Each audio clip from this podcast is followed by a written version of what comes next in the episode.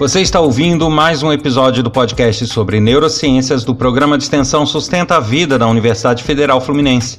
Eu sou Adriano Freitas, pós-graduado em neuroaprendizagem, que é neurociência aplicada à educação, especialista em neuropsicologia clínica. No episódio de hoje eu sigo o papo com Fernanda Gonçalves, falando sobre processos seletivos. Só que na vez passada, no episódio passado, a gente falou sobre o ponto de vista do candidato. Dessa vez, a gente vai conversar um pouco sobre o outro lado da história, sobre o ponto de vista do recrutador e da pessoa que está fazendo seleção.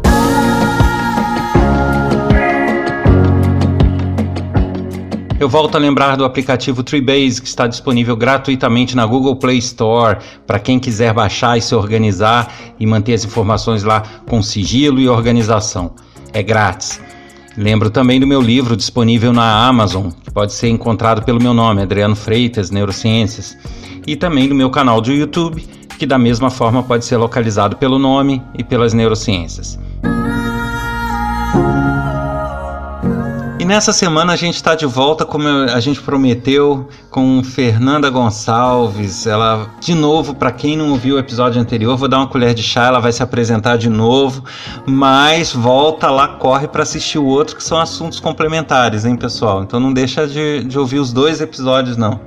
Ela está aqui é, ajudando um pouco a levar um, um pouco de prática, de uma visão de mercado para esse podcast, né? Tornar uma, as pessoas conhecedoras de um pouco do que, que se passa no, no, ambiente de trabalho, no ambiente de seleção, no ambiente corporativo de fato. E ela é mestre nisso. Ela vai poder dizer tranquilamente isso tudo para gente. Então, Fernanda, seja bem-vinda de novo. Vamos para a segunda semana aí do podcast para a gente bater mais um papo bacana como da semana passada. Oh, muito bom estar aqui de novo. O prazer é todo meu. A Adriana aí já falou super bem de mim, fico muito agradecida. É, eu sou consultora de RH e treinadora comportamental, então se você realmente não ouviu o outro podcast que nós gravamos, eu te convido a de repente pausar esse lá no outro. Mas enfim, ou termina esse, depois você vai lá no outro para assistir, para que você possa pegar as dicas lá, né, com relação aos candidatos. E é muito bom estar aqui de novo para a gente falar do, do, outro, do outro ponto de vista, né? Do ponto de vista aí do, de quem vai recrutar, quem vai selecionar, do ponto de vista da empresa. Tem muita coisa, Adriano, que os candidatos não entendem e eu compreendo que eles não entendam. Então, vamos aqui falar sobre isso. Perfeito. E eu vou puxar, já começar puxando um, um, assunto que foi similar ao da semana passada, que você até já falou um pouco do ponto de vista do, do recrutador lá, né? Deu uma escorregada, na... mas é bom que serviu de prévia para esse episódio aqui. Mas falando um pouquinho sobre as mentiras que aparecem dos candidatos, né? Enquanto recrutadora de uma corporação, é, como que você identifica essas mentiras e, e o que você considera um desespero para tentar conseguir a vaga, uma falta de noção, uma pessoa irresponsável? Como que, que, que a pessoa é vista quando ela é pega numa mentira ou num exagero, em alguma coisa incorreta no currículo dela? Pois é, Adriano, dependendo né, da mentira, né? Tem mentirinhas e tem as grandes mentiras, né? E aí a gente começa a dar peso até de acordo para o cargo que a gente está selecionando, né? Tem isso também. Então, assim, como é que a gente tenta, dentro é, do que a gente conhece e, e vai para a prática, né, para saber, primeiro a gente vai perguntar muitas coisas relacionadas ao que foi, ao que foi colocado no currículo. Né? Isso é muito importante. O candidato não pode esquecer que mesmo a gente perguntando para ele, por exemplo, por que você saiu dessa empresa, por que essa empresa te demitiu, a gente também pode consultar com a empresa o motivo. E aí pode haver alguma divergência. E se houver divergência, isso pesa, porque a gente vai ficar naquela dúvida por que, que o candidato não falou a verdade? Por que, que ele não disse que ele cometeu aquele erro e como ele aprendeu com aquele erro? Porque uma coisa que é importante, Adriano, as pessoas entenderem é que a gente não espera uma pessoa perfeita. O candidato não é uma pessoa perfeita, porque ele é um ser humano. Então ele também já errou, ele também já vacilou, Ele já fez várias besteiras, como eu já fiz, você já fez, todo mundo fez. Só que, se houve, por exemplo, uma demissão que aconteceu, que ele sabe que foi demitido por aquele motivo, ele pode dizer: Olha, eu fui demitido porque eu fiz isso, isso e isso, foi errado, eu aprendi, não faço mais. Aconte... Isso já leva a gente para uma outra percepção de que de maturidade. Essa pessoa amadureceu, ela realmente viu que ela errou e o quanto que ela aprendeu com esse erro. Isso é muito importante, por exemplo, às vezes acontece, e eu fico muito feliz quando acontece, Adriano, quando a pessoa às vezes chega no processo seletivo e fala sobre algum vício que ela tem. Olha, eu tenho esse problema. Eu estou me cuidando. Olha como isso é importante. É melhor do que eu, depois eu ficar sabendo, depois que eu contrato, a pessoa tem esse vício, você sabia? E aí até me deixar insegura, meu Deus, mas será que isso vai trazer algum problema? Né, para ele, para a empresa. Então, assim, quanto mais verdadeiro o candidato for, sabe? Eu acho que para mim isso conta muito. Com, com a minha experiência e com até os meus valores pessoais. Então ele tem que entender que a gente sabe que ele não é perfeito. Porque eu também não sou. Quem está ali né, fazendo essa mediação para que ele entre ou não na empresa também não é uma pessoa perfeita. Também já cometeu os seus erros. Mas assumir os erros eu acho isso muito digno, sabe? Mostrar como que você aprendeu com isso. Agora, é claro que do outro lado você pode estar com alguém que não vai admitir isso, que se acha uma pessoa super perfeita. Aí, gente, mas aí será que não é melhor você não entrar? Né? Será que não vai ter uma outra empresa que vai ser melhor para você? Porque imagine você trabalhar com alguém que não queira que você erre nunca, que você seja uma pessoa perfeita. Não, isso não existe. Então, assim, a gente tem que partir do princípio que nós somos humanos e nós estamos aqui para errar e para aprender sim. E a gente vai cometer erros novos. Né? Mas não querendo cometer erro, acontece. É, é aquele famoso ditado, né? O combinado não sai caro. Né? Se a pessoa chega e expõe claramente, a empresa acata, acolhe e às vezes pode até ajudar a pessoa naquilo, naquela dificuldade dela, é, né, ambos se ajudam e acaba tendo uma, uma relação bacana. É diferente da pessoa maquiar uma situação e essa situação não se sustentar, né? Porque a gente costuma dizer, é, a gente costuma dizer não, é um, é um fato. É, ninguém consegue conhecer a outra pessoa completamente por mais que conviva com ela. Então, é, a, a pessoa vai tendo pequenas surpresas no convívio com as pessoas, porque você não consegue é, de antemão, mediante algum teste, uma avaliação psicológica, nada vai te fazer conhecer 100% da outra pessoa. Né? A gente brinca, fala, a gente só conheceria 100% até de uma pessoa que um marido, esposa que você convive, se você entrar na cabeça dessa pessoa. Porque por mais que ela se comporte de um jeito, tenha reações de um jeito, para você com, contigo, você não sabe os pensamentos que estão lá dentro que ela não está te contando. Então ela pode reagir de uma forma, mas pensar uma outra coisa que não, não, você não soube. E então você não consegue ter um mapa do que é a pessoa. E isso muitas vezes eu penso que seja complicado porque a pessoa pode criar uma pessoa que ela não é, né, se apresentar como uma pessoa que ela não é e por dentro aquilo está completamente diferente. E ela não, e esse tipo de situação não é sustentável a longo prazo. Ninguém consegue é, ninguém consegue sustentar um, uma personalidade, né? E da mesma forma, ninguém consegue dormir com uma personalidade hoje acordar com outra amanhã, salvo se ela tiver um AVC, uma lesão, uma pancada, um acidente. Tirando isso, ela não consegue da noite para o dia mudar a personalidade dela por completo. Isso aí já teve episódio que eu, que eu já falei sobre isso. Então eu penso que não seja uma boa tática você maquiar os seus defeitos e maquiar as suas. É, esse, ressaltar muito sua qualidade em relação aos seus defeitos, porque isso não vai ser sustentável, né? E, e aí, quando a, quando a empresa se deparar com as surpresas que virão, isso pode não ser a melhor é, coisa a acontecer. É, você tem alguma experiência nesse sentido? Você acha que, que é por aí mesmo, que não? É por aí mesmo. Eu gostei muito da palavra que você usou aí, né, de acolher. É, a tendência das empresas é com certeza, né, pensar sobre isso, né, mais sobre o próximo, mas sobre as dificuldades que aquela pessoa já viveu, né? O que ela pode contribuir na empresa com a experiência que ela já tem na vida dela. Então, quando a gente se abre, quando a gente entende é, que o outro tem as suas dificuldades, mas que ele sabe. Então, assim, quando ele sabe, a gente volta a falar, ele tem autoconhecimento. Ele sabe quais são os gaps, o que ele precisa melhorar, o que ele já é bom. Isso tudo vai contribuir para que ele seja aceito ou não. E eu sempre digo o seguinte, gente, sempre que eu der uma resposta negativa sobre um processo seletivo, não se sinta desonrado, não fique triste.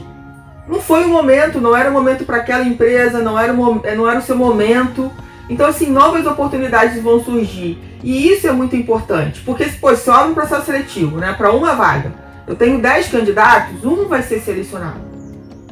Sabe? Então, assim, os outros nove não vão conseguir entrar. E não é porque eles não são capazes, não é porque eles não são bons. É porque dentro do perfil, dentro do que a gente entende que vai exigir para aquele cargo, uma pessoa ali é melhor por qualquer detalhe, sabe? Pode ser um pequeno detalhe, mas aquela pessoa se enquadra melhor na nossa visão de, de empresa e com a nossa experiência naquela empresa, naquela organização.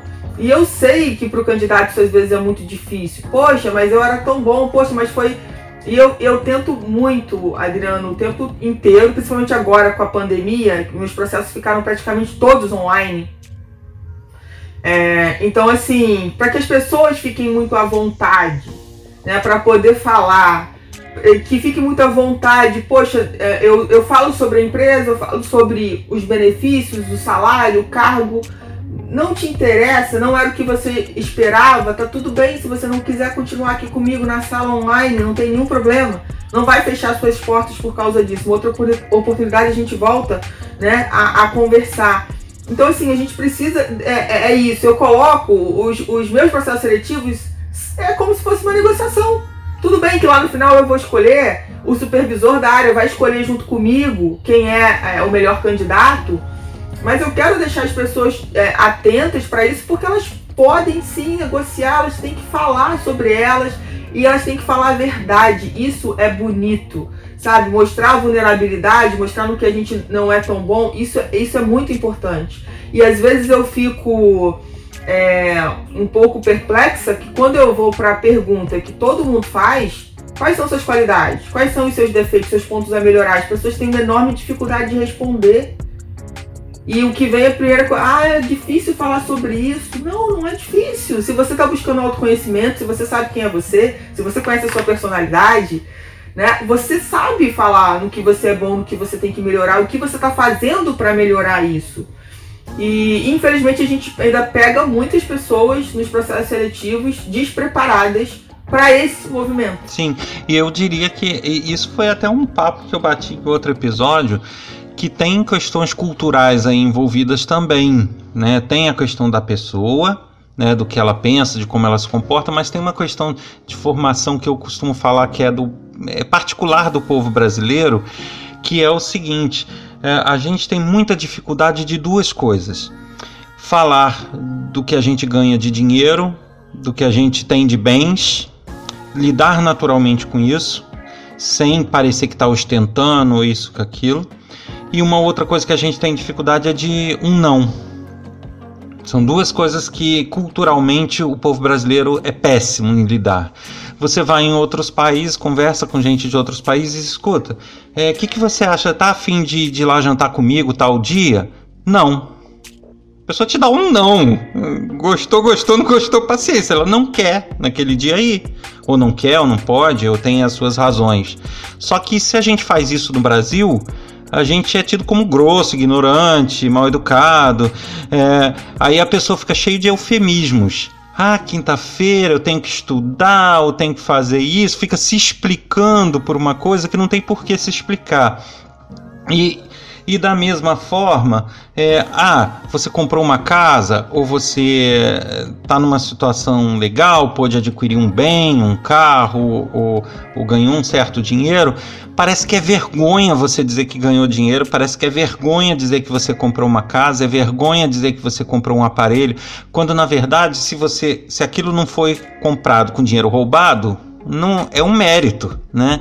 E eu acho que um pouco dessa cultura é carregado nessa situação que você falou, né? Quando você pede para falar das suas qualidades, então tudo que é benefício da pessoa, que é bom da pessoa, que é o legal, a pessoa tem uma certa dificuldade de lidar aqui no nosso país. Eu acho que a pessoa não pode ter essa visão, né? Ela tem que ter a visão de que se ela tem uma boa capacidade técnica, ela falar disso não é ostentar, não é humilhar ninguém. Ela tá falando que é uma realidade, o que é um fato para ela, né? Exatamente. Você me fez lembrar agora com essa história do não, né, da dificuldade que a gente tem ou para dizer não e a dificuldade de receber o não, né?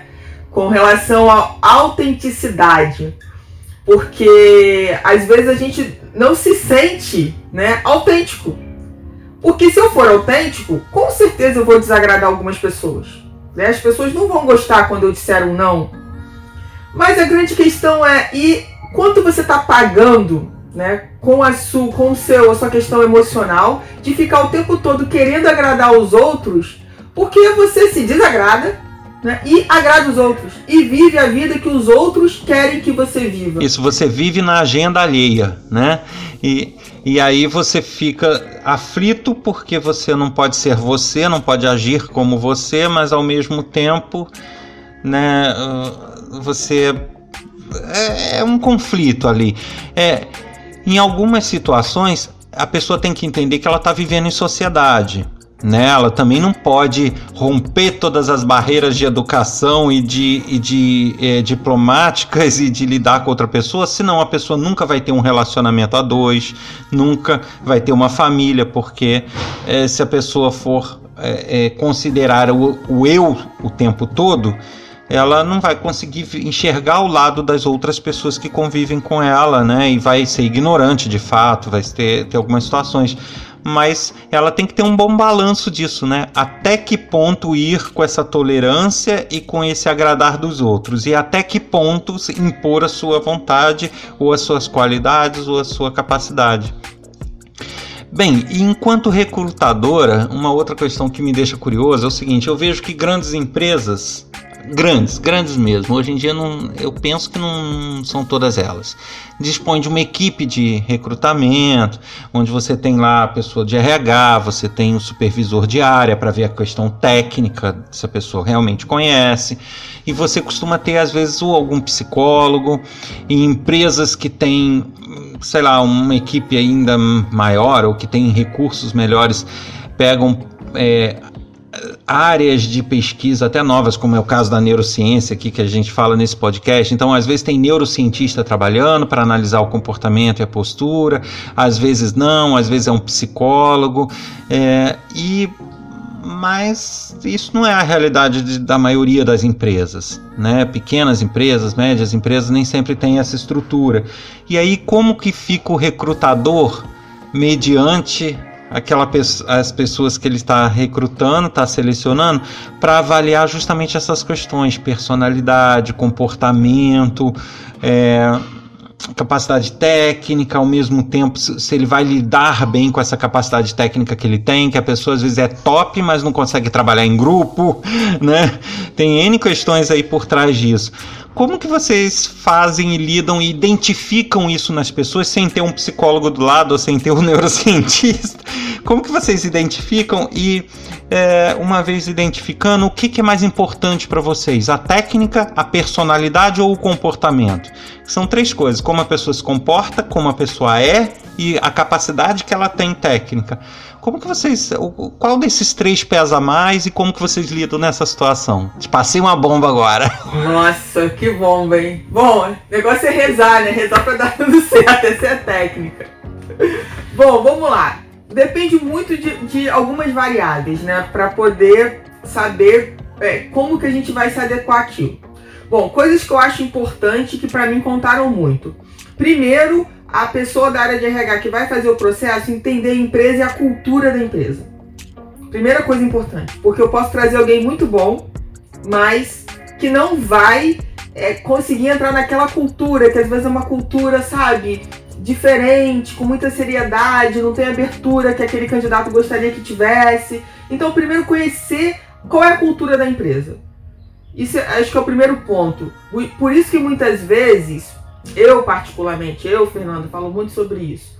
Só ir lá fazer a parte do recrutamento e não conhecer como é a empresa, não entender o que é a empresa no dia a dia, não entender o que é aquele cargo no dia a dia, tem, muito, tem grande chance de, por mais que tenha toda a estrutura que você acabou de falar aí, de não dar tão certo. Porque isso é um ponto importante. Quem está fazendo o processo saber como a empresa funciona, qual é a cultura da empresa.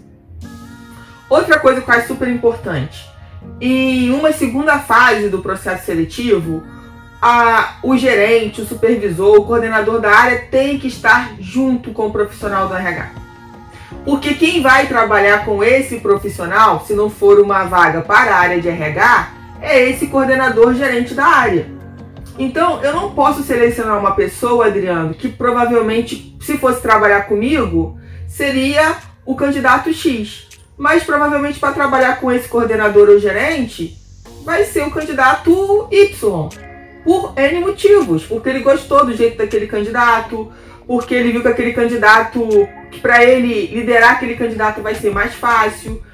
Então, assim, é, hoje a gente trabalha com a questão da cultura organizacional, entra sempre é, o cargo que vai, o gestor que vai liderar, que vai trabalhar com essa pessoa.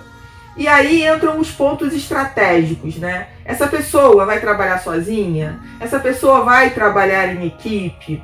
Essa pessoa vai trabalhar em home office, que pode acontecer nos dias de hoje, não preciso mais que ela esteja na empresa, ela pode fazer o trabalho de casa. E qual é, pela nossa experiência, é, o perfil mais adequado para isso? Pela experiência até dos outros recrutamentos que foram feitos para aquela mesma vaga o que deu certo e o que não deu. Então a gente acaba criando um, um, histórico aí, uma memória ao longo do tempo, do trabalho que a gente vai fazendo, que a gente vai criando os nossos insights, as nossas percepções, se eu não tenho outras ferramentas, por N motivos. Hoje, por exemplo, eu tenho algumas empresas que já trabalham com teste de perfil comportamental, que já é uma forma de ajudar a gente para desvendar algumas coisas com relação ao comportamento e as tarefas que, que, aquela, que aquele cargo vai exigir daquele candidato. Né? Então assim, então assim, eu digo que hoje com as pequenas né, e, e médias empresas que muitas vezes não têm a estrutura, é a gente trabalhar com, com essas questões que eu coloquei. Funciona. Mas não é um trabalho rápido, né? é um trabalho que demanda tempo, demanda confiança, demanda testes. Às vezes você acredita que, poxa, pela sua experiência vai dar super certo e você contrata e no meio do caminho não foi aquilo tudo que você achava, por N motivos também, porque a vida do candidato também muda, né? Ou do colaborador que foi admitido. Então, às vezes a estratégia da empresa muda. Às vezes eu sei que, é, que poxa, esse candidato para mim não serve, para Fernanda, para trabalhar com a Fernanda não serve, mas para aquele gerente serve, ele achou o melhor candidato. Então, assim, é uma questão da gente entender qual é a estratégia mesmo, né, que o cargo exige, que a empresa quer e que aquele gerente da área também quer. Certo. E uma outra questão que eu gostaria de ver, é, a sua visão enquanto recrutadora, é uma questão que a gente aqui lida muito pelo menos eu falo bastante sobre isso no podcast, é coisa que vira e mexe a gente está lidando no ambiente acadêmico, que é justamente a inclusão de pessoas que são ditas não normais, que alguns falam assim, ah, aquela pessoa não é normal, ela é um autista ou tem um transtorno, uma síndrome de Williams ou isso ou aquilo. E é, é, eu falo ditas não normais porque, na verdade, esse conceito de normalidade ele é muito relativo, tanto dentro da psicologia quanto dentro da neurociência. É, esse conceito de realidade é, é, é, muito particular. A sua realidade pode não ser igual à minha realidade, né? Eu já, já fiz um episódio sobre isso. Então, você impor uma realidade que é sua para outra pessoa é um pouco complicado. Mas vamos é, é, falar um pouquinho sobre essa questão de inclusão.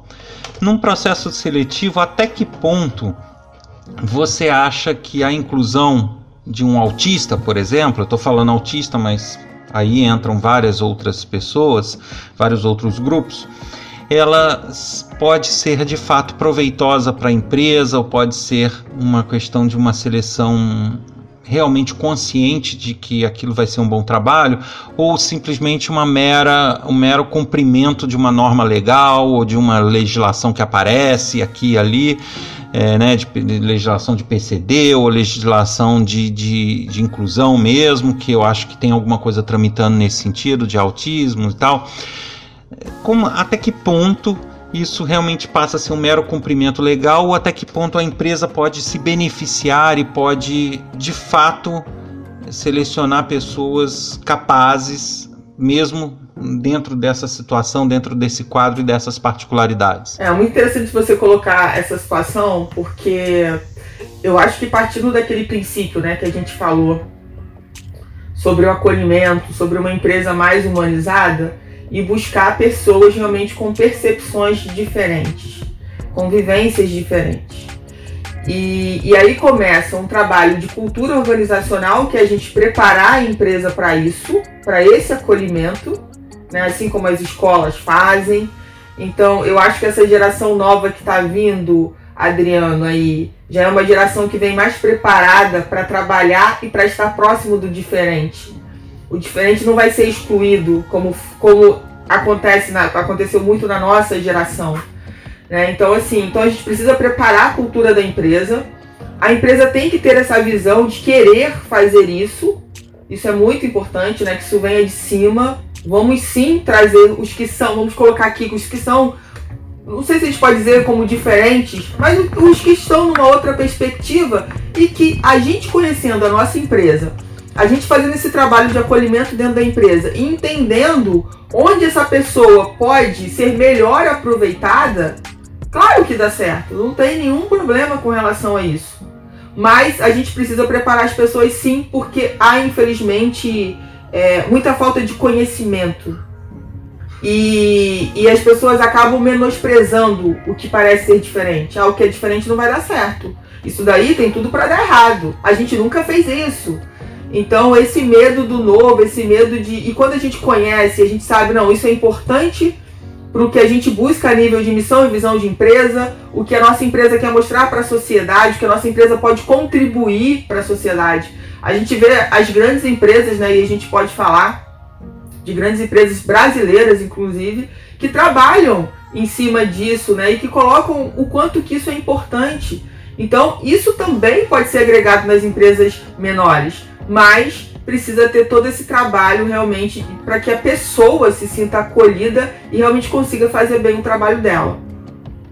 Não pode ser só uma questão de exigência legal, né? Ah, então porque está exigindo, porque a gente vai ter algum benefício, vamos botar essa pessoa aqui. Não, não pode ser essa a questão, tem que ir além. Porque eu acho que essa questão de cumprir, cumprir tabela, né, vai ser ruim para a empresa, que não vai tirar proveito nenhum, e vai ser ruim para a pessoa que vai estar tá totalmente deslocada e não vai ter nenhum benefício. Não vai ser bom para ninguém. É, e, e, eu uh, costumo ter como opinião, aí eu já falo uma questão pessoal de opinião minha, é que o que eu costumo ver na, na cultura das empresas muito é que algumas empresas seguem outras, seguem o bando. Uh, a gente diz que é o efeito manada, né? Que é um viés cognitivo humano, ou seja, é, as pessoas têm o efeito manada naturalmente, é, elas correm o risco de entrar nesse viés cognitivo, mas eu costumo dizer que existe um viés cognitivo corporativo o viés cognitivo corporativo, se é que eu posso dizer isso, que também é de efeito manada, que eu vejo onde eu vejo muitas empresas imitando outras ou mantendo uma cultura organizacional que muitas vezes nem elas sabem por que elas estão fazendo. Né? Ah, tá. Por que, que o seu procedimento é esse? Ah, porque todo mundo faz assim mas você não tem um porquê de naquela empresa ser daquele jeito. Tá, mas é porque eu vi na empresa tal, eles se dão bem, mas ele não fez um estudo para saber se no caso dele, com o produto dele, com o serviço dele, aquilo ali é assim, é a melhor forma, né? Ou seja, ele vai no bando. E aí as pessoas vão perpetuando certas culturas organizacionais, certas culturas corporativas que simplesmente nem sabe por quê, não tem nem porquê de estar ali. E nisso elas vão perdendo oportunidades, que é uma coisa que a gente já falou até aqui no, no podcast Neurociências. Existem pessoas que são tratadas como pessoas, ah, essa pessoa não é normal, ou isso, ou vai prejudicar a empresa, ou não vai ter utilidade, mas que na verdade são verdadeiros gênios. É só você saber lidar com elas, né? É, então, é, tem, tem por exemplo, vou citar aqui, é, é, portadores de síndrome de Williams, por exemplo, é uma síndrome, ele vai ter todo problema. É, aliás, ele nem tem problema de relacionamento, porque é, o problema de relacionamento dele é que ele é simpático demais, em exagero. Ele chega é, é, além da conta. Só que ele tem uma habilidade. A, a, habilidade artística dele é absurda. Ele é absurda. Quem tem síndrome de Williams costuma ser virtuoso e musical, costuma ter facilidade com designer, costuma ser uma pessoa top nessas questões. Então, por que uma agência de publicidade não pode ter uma pessoa dessa no quadro, já que ela é top nessa questão? Né? É, é só saber lidar com a personalidade dela que ela não vai ter como mudar isso. Né? Da mesma forma, existem certas pessoas do, do espectro autista, que são várias síndromes ali dentro de um, uma classificação de autismo, mas são vários na verdade. Alguns deles têm habilidades matemáticas absurdas. Absurdas, absurdas mesmo, de conseguir fazer cálculos absurdos de cabeça muito rápido por que essas pessoas não podem ser aproveitadas por empresas de contabilidade, por né, setores financeiros? Por que não? porque ah, porque são autistas, vão ser problemáticos? Não. Se eu não for problemática ao lidar com ela, ela não vai ser comigo, entendeu? É só não colocar ela para fazer atendimento ao público, que não é a melhor habilidade dela, né? E, e, eu percebo que as empresas então se engessam, deixam de fazer uso dessa força de trabalho que às vezes traria um, um, um vigor em certas áreas e deixam justamente por uma uh, cultura organizacional que vem se arrastando geração em geração e ninguém sabe nem porquê, né? Muitas vezes. É isso aí. E aí a importância da empresa conhecer, né? Os cargos, descrever os cargos, saber quais são as habilidades de cada cargo para exatamente aproveitar essa diversidade. Uhum. Sim. E para fechar, que de novo a gente estica o papo aqui, tá bom pra caramba. Eu acho que esse episódio aí vai bombar. É, uma, uma questão, né? A gente falou do candidato, você deu as dicas para o candidato, agora você está falando na, na visão da recrutadora. E é, para fechar o assunto, o que, que você diria para outros recrutadores? Porque a gente tem candidatos ouvindo, você deu as dicas do ponto de vista do recrutador, mas e para os recrutadores que estão te escutando agora? O que, que você pode dizer? Força, fé e vamos que vamos? Não, que, que dica você dá para essas pessoas? Que orientação que você pode passar para que eles consigam né, fazer processos de seleção mais tranquilos e, e mais eficazes? Né? Eu prefiro deixar essa dica aqui para as pessoas que estão entrando hoje na área de recursos humanos, que estão começando ou que querem né, ingressar porque aí para os papas da área não preciso falar nada, eles já são os papas, eles já sabem tudo que precisam fazer. Mas para quem está começando, né, é importante buscar as ferramentas, é bu importante buscar o que a gente pode trazer de tecnologia para a área de RH, sim, para ajudar a gente em todo, porque o processo seletivo ele dá muito trabalho. É incrível como dá, é um dos processos de RH que mais dá trabalho sabe? De você iniciar a abertura da vaga até você finalizar. E a gente morre de rir às vezes nas empresas que eu trabalho, que as pessoas abrem a vaga, amanhã já tem um candidato. E não é assim, né? A gente não consegue fazer essa mágica. Então, assim, para quem está começando, é, para quem quer ingressar na área, é, é entender que você está trabalhando com gente. É gente, é gente. Então, gente a gente trata como gente. Entender que hoje você está numa posição, mas amanhã você pode não estar mais nessa posição. Então, não usar a sua posição para massacrar as pessoas. Usar a sua posição como RH para ajudar as pessoas. E, e fazer todo esse processo de RH com maestria e sendo uma pessoa. Só isso, só tem que ser gente, sabe? É, achar que, que pode tratar diferente alguém porque está numa outra posição, não acho legal, não acho interessante e, e buscar o que é tecnologia e o que vem mudando no mundo que pode agregar no seu trabalho. Mas nunca esquecer que você é um ser humano e você precisa aprender a tocar as pessoas. Porque tem uma coisa que é incrível, Adriano, em qualquer coisa que a gente faça na vida, e o processo seletivo é, é algo assim que deixa a gente é, mais próximo das pessoas, porque ali você conhece as pessoas, ali você começa a entender um pouco da história de cada um, cada um conta a sua história, que podem ser histórias que podem parecer com histórias da sua vida ou de pessoas que você já conheceu. E isso te toca. É importante se deixar ser tocado, sabe? Se permitir ser tocado e se permitir sentir. Porque não é só técnica. Não adianta eu ter só técnica. Isso vai me ajudar? Vai. Mas uma hora você precisa também deixar fluir, deixar ser ser humano para ser tocado e, e, compreender ali, dentro de tudo que você já conhece daquela empresa, de tudo que você sabe que aquela vaga né, precisa para ser ocupada, quem é o melhor candidato. Sim, e aí dando meu pitaco, é, talvez fazendo a sua parte também de sinalizar para a empresa algumas mudanças que se façam necessárias. Né?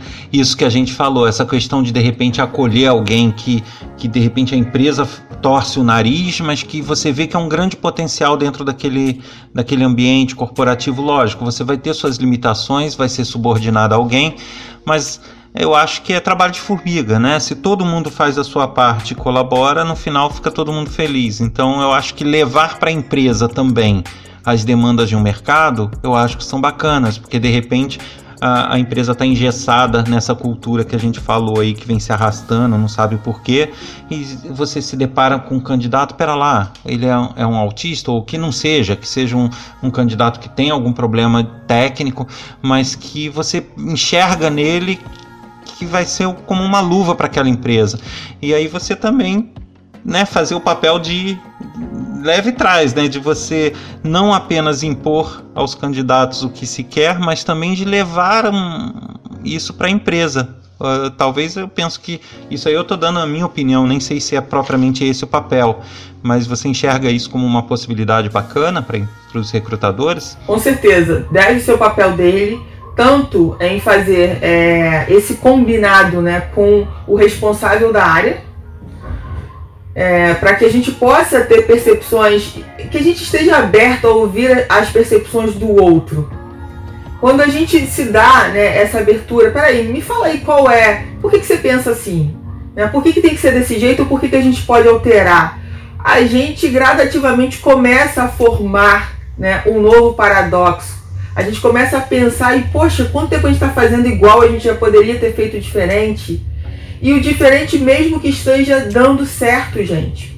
Não tem porquê insistir, às vezes, em, em, questões que a gente pode. Por que a gente não mudou isso? Por quê? É mesmo, né? Por que, que a gente não mudou? Porque ninguém teve coragem de mudar. Porque ninguém teve coragem de falar. Eu acho que aquela máxima não se mexe em time que está ganhando é verdadeiro até certo ponto, até a página 2, né? Porque realmente você tem a garantia de que aquilo vai continuar da forma que estava. Porém, não significa que não vá decair ou piorar a seguir justamente pela inércia de você não fazer nada diferente, né? Então nem tudo vai ficar eternamente daquele mesmo jeito se você não mudar. E outra, o fato de estar bem hoje não significa que não possa estar melhor amanhã. Eu acredito nisso, Adriano. Eu acho que os resultados podem ser melhores e diferentes, mas para isso a gente tem que fazer diferente, né? Porque se eu continuar fazendo igual, o resultado é igual. E quando eu faço diferente, quando a gente se permite testar novas estratégias, novas formas de trabalhar, consequentemente a gente vai buscar, vai ter resultados diferentes. Sim, porque na ciência, uh, uh, pelo menos na neurociência, a gente até brinca, né? Que uh, o pessoal fala faz igual resultado igual. Faz diferente, né? A pessoa não pode querer o diferente fazendo igual. Uh, só que a gente muda um pouquinho, né? O fazer igual nem sempre significa ter o resultado igual. Pode ser igual ou pior. Porque é, a gente é, só consegue melhorar quando a gente muda. Mas quando a gente faz sempre o mesmo, a gente nem sempre pode esperar o mesmo. A gente pode esperar o mesmo ou o pior. E eu vou explicar por quê. As pessoas devem estar curiosas. Ah, mas se eu faço sempre o mesmo, por que que, que vai, não vai ser sempre o mesmo o resultado, né? Isso só vai ser dessa forma para ciências exatas. O 2 mais 2 vai ser sempre 4. Ok, isso não vai mudar. Isso vai ser sempre assim. Mas quando a gente trata de pessoas, de seres humanos, é, a gente não está lidando com uma ciência exata. A gente está lidando com algo bem variável e que tem inúmeras variáveis interferindo o tempo todo. E a, e a tendência do humano não é nunca se sustentar no mesmo. Né? Eles mantêm o mesmo por um certo tempo. A partir dali, ele começa a entrar em declínio daquele mesmo. Então, a gente não pode esperar, se fizer o mesmo, ter sempre o mesmo. A gente vai ter sempre o mesmo ou pior. A gente pode ter essa possibilidade. Então, não vamos correr risco de piorar, né? Vamos arriscar, mudar e melhorar. Bem, Fernanda, muito obrigado. Te agradeço aí mais uma vez a disponibilidade, a paciência, o tempo. E eu acho que todo mundo, todo mundo deve ter gostado. Vai correr uma galera lá para o teu podcast. E é só procurar, como eu já falei nas plataformas aí, Fernanda Gonçalves, UF, Fernanda Gonçalves, Liderança, e vão achar o podcast dela, põe lá nos favoritos, vocês também vão ouvir muitas reflexões, muito papo legal é, toda semana lá no podcast dela. E aí eu deixo com ela para ela se despedir da galera, passar os contatos e por aí vai. Gente, muito obrigada aí. É, quero pedir para vocês também me seguirem lá no Instagram, é fernandagonçalves.treinadora. É, agradecer ao Adriano pela oportunidade. Também já convido o Adriano para estar lá no meu. Então, né? Então seguindo o Adriano e me seguindo lá e assim a gente vai trazendo conteúdo que eu tenho certeza que fará muita diferença na vida de vocês. Obrigada pela oportunidade, Adriano. Valeu, Fernanda. Um abraço aí. Você ouviu mais um episódio do podcast sobre neurociências do programa de extensão Sustenta a Vida da Universidade Federal Fluminense. Eu sou Adriano Freitas, pós-graduado em neuroaprendizagem, especialista em neuropsicologia clínica. Se você deseja enviar dicas, sugestões, críticas, pode fazer isso através do WhatsApp, enviando um áudio para gente. Código 22 99222 1003. Lembrando que nem sempre vai ser possível dar uma resposta para cada um, mas você envia o seu áudio, a gente analisa e te responde no ar. E também tem o nosso e-mail, que é podcast@sustenta-vida.com. Abraço a todos e temos um encontro marcado aqui na próxima semana. Até lá.